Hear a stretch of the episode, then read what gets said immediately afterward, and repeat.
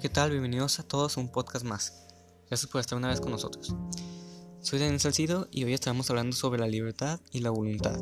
Para empezar, la libertad es un estado o una condición en que se encuentra un individuo que no está en condiciones de prisionero o sometido a las órdenes de alguien más. Esto quiere decir que somos libres de nuestras acciones y decisiones a menos que estemos obedeciendo a alguien o en prisión, ya que no somos completamente libres en esos casos.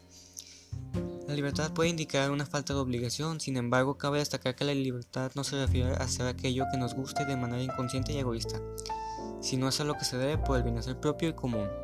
También es tan importante es respaldar, asegurar y limitar la libertad de cada individuo, que por ello forma parte de los derechos humanos y cuyo derecho se ve limitado cuando se afecta la libertad de otro.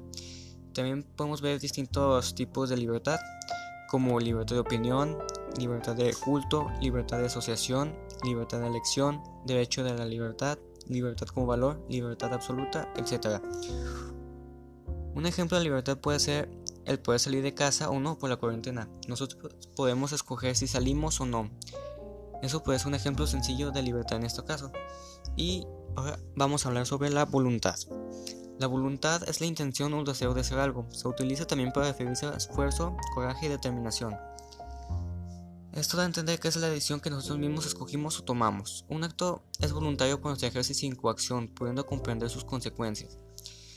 La voluntad necesita también ser educada, formada, orientada, porque no nace ya hecha, sino que se va desarrollando y creciendo, haciéndose fuerte a base de entrenamiento en acciones concretas.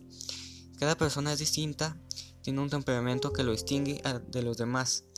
No hay dos personas iguales, cada uno nosotros tenemos distintas debilidades de voluntad que por lo general son semejantes a la de los otros y hemos de educarla bien. Un ejemplo de voluntad, poniendo el mismo ejemplo del COVID, de la libertad, es que mi voluntad es quedarme en casa para protegerme a mí y a mi familia del COVID.